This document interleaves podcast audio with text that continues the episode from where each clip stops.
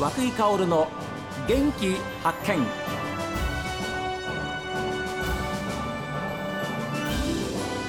おはようございます。和久井薫です。和久井薫の元気発見。一日の始まりは私が発見した北海道の元気な人と出会っていただきます。2022年の締めくくりは農業の話題でして去年の秋に出会いました。新日高町静内で美味しいお米とミニトマトを栽培する株式会社豊水の代表取締役日陰義明さんにお話を伺っています。去年から絵の見学も立てらしてるから、う。ん、自分であの1年間の見学立てれってそれを俺が見て、うん。で農協でとかも職員も呼んでで指導してくれよって頼んであるから、うん、で親の言うのとやっぱりうん。他の人が言うのとではやっぱり捉え方もやっぱり違うから。だからお俺のやってることっていうのはその農協の職員だとかっていうのは熟女してるから、えうん、ある程度認めてももらってえるし、そうそうそう。だから俺自分がよ息子に言うよかそっちからこう回って言ってくれた方が、あの通すという場場面もあるし、あいろいろやっぱりうん。物の作るのと同じで人を育てるっていうのは なかなかあその大変なっていう面があるんで。あでしかも身内が言うのと、えーそうじゃない、えーまあ、農協さんなり外部の人が言うのとまた違いますもんね受け取り方方がね。あーやっぱり。でまあまあ、うん。あのなんて人とやっぱりあの競り合うっていうことを覚えないとダメだから。人よがいいものを作るんだっていうことがもう絶対ネックに頭になかったら、自分であの満足してたら絶対ダメだっていうことを分かってほしいのさ、いやーしかしそういうお父さんまあしね言ってみれば師匠からいろんなことを学べるってのは息子さんも幸せですね。それは特に厳しい時もあると思いますけれども、まあまあ全部教えてやるのもさ簡単かもしれないけれどもそれは息子さんのためにもなりませんもんね。うん、そうなのさだからあの,、あの早い話は30年で自分が培ってきたことを3年4年で教えるってのはやっぱり厳しくもなっちゃうんですよ、はいやっぱり。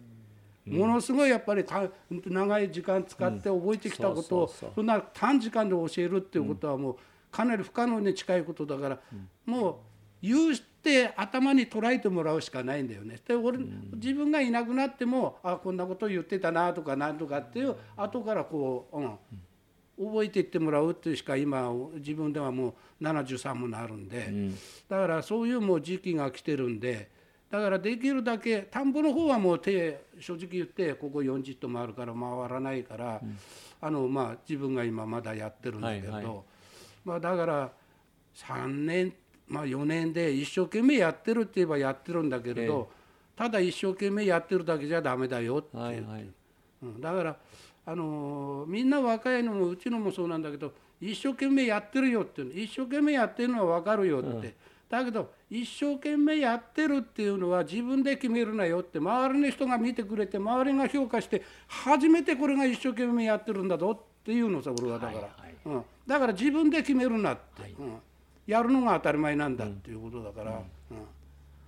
だから職業としてね、成り立たせるためには。ためには。もうだから自分のためだけれどなもうともかく自分のためなんだから、だから人と競り合うことはわ絶対あの忘れるなっていうことで、だから人よかいいものを作るとか人並みでなかったら人たくさんの人で物を言っても通っていかなくなっちゃうのやっぱり、はい。うん、そこがやっぱり一番大事なとこだよっていう、だから自己満足は絶対ダメよって。うん。日陰さんが、まあ、お父さんの姿を見ながら、まあ、お米を作り始めてずっと来られて、えー来て少しでもいいものを少しでも美味しいものをっていうふうにやってきた。それ根底にあるものはうん何ですか、自分はあの季節生っていう4年間の学校だったんで農業科で。はい。でその44年に卒業した時に、うん。まだまだもう休校が42年から始まってた時にまだまだそんでも作ってもなんぼ作っても普通に作ってれば科学資料で、ただだけどその時にもう将来は絶対これは勇気の絶対になるぞってそこでもう自分はもうそこでもうあれして共同の施設を作るのと、まずは将来は絶対普通の作り方の米じゃ、うん、米は余ってくるぞっていうもうそこの二十歳の時にもそう思ってたもんだから。なるほど。だからあの勇気の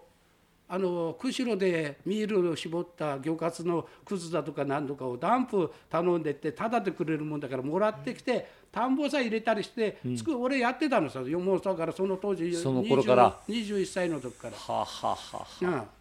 そしてあの米作りっていうのは稲作振興会ってこの今俺もあの今会長やったりなんだりしてええ。今もまだ席残ってるんだけれど、はい。そこでとはもう関わってなかったのさ。そこはもう全然作れ作れであれだもんだから全然そういうことの目標も何もなくてただのグループ大きい組織みたいなただ作ればいいんだと。ただ自分が言ったって何若いの言ってるのよって米今1万7,000円もで売れてるのによとかっていう感覚でしか捉えてくれないからこれはもうダメだなっていうんで俺はもう離れて自分だけでも。そこで気づいたんですな、自分でもともかくそういうことをやって、はい。そうするとやっぱり持ってきたらこういう魚のカスだとか入れるとカラスが入ったりするんだよね。あ。うん、それとかでもう大変苦労したんだけど絶対将来はなるぞってずっとこうあの面積はまあ大体1兆ぐらいだったんだけどやってたんですよ。うん、それで5兆は5兆5単だったんですその時はね。5兆5単の面積でしかなかったんだけど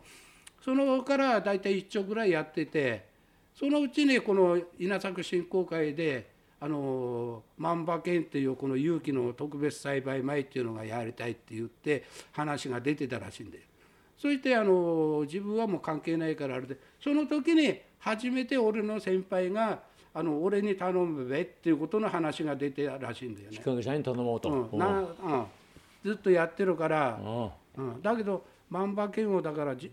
作るのから売ることまでやらならないっていうことがやっぱり売るっていうことはもう農家なんかど素人だからもうこれがもう一番やっぱりあそうですね、大変な、うん、日陰さんが作ってるお米はお酒にもなってるんそうですね。ですよね。これはあの上川大雪酒造さんが帯広畜産大学のその校内に、えーまあ設けているあるその壁運蔵で作ってるっていうふうに話を聞きました、はいええそうですねこれどういうことなんですか？とですね、まあ、以前はあのこう酒造りやり始めてから、まあ、今年で5年なんだけれど、ええまあ、4回しなあの精神はできてきてるんだけれど2年間は、まあ、あの違うとこでお世話になってて、はいでまあある時にその今から3年前ぐらいに北海道で低タンパクの酒米が2トンしか取れなかったことあるんです。低タンパク。低やっぱり酒も低タンパクでないと酒米はね。酒米もあの食べる米もタンパク低い方がやっぱりいいっていう基準があって、はい。その時の2トンが俺が作った2トンだったの。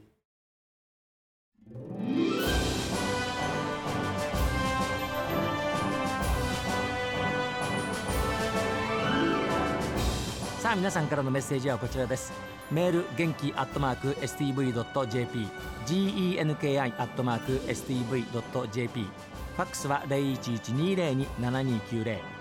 おはがきの方は郵便番号060-8705 STB ラジオ和久井薫の元気発見までです。この後は北海道ライブ朝耳です。今日も一日健やかにお過ごしください。